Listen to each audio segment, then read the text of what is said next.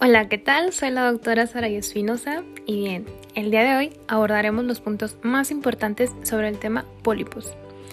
Es un tema, la verdad, muy cortito en comparación de los demás y no tan preguntado en el ENARM. Sin embargo, considero importante de igual forma abordarlo. Como introducción, debemos conocer primero la clasificación de los mismos, el cual, según la bibliografía de las guías de práctica clínica y el manual del doctor Prieto, existen pólipos endocervicales y pólipos endometriales. Los endocervicales por mucho son los más frecuentes hasta en un 70%.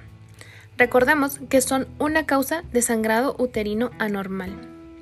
Nuestro cuadro clínico sería, en el caso de los endocervicales, asintomáticos, en su gran mayoría, pero si llega a causar algún síntoma y el más común es el sangrado poscoital, en cambio, en los endometriales se ven más que nada por las metrorragias, y eso lo tenemos claro al conocer los distintos tipos de sangrado uterino normal con nuestra mnemotecnia en la sección anatómica, la que es PAM, donde la P hace referencia a los pólipos.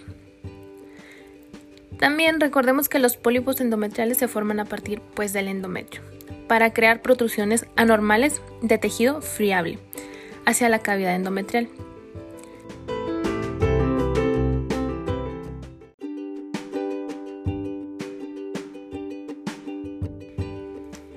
Diagnóstico.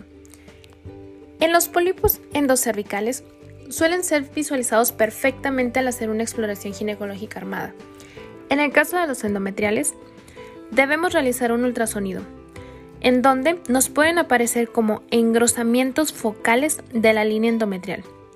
Pueden reconocerse más fácilmente en el ultrasonido con infusión salina o ser visualizados por histerescopía. Los pólipos endometriales pueden evadir la detección por el aspirado endometrial o la dilatación con legrado, debido a que son demasiado grandes para ser aspirados y suficientemente flexibles para evadir el filo de las legras.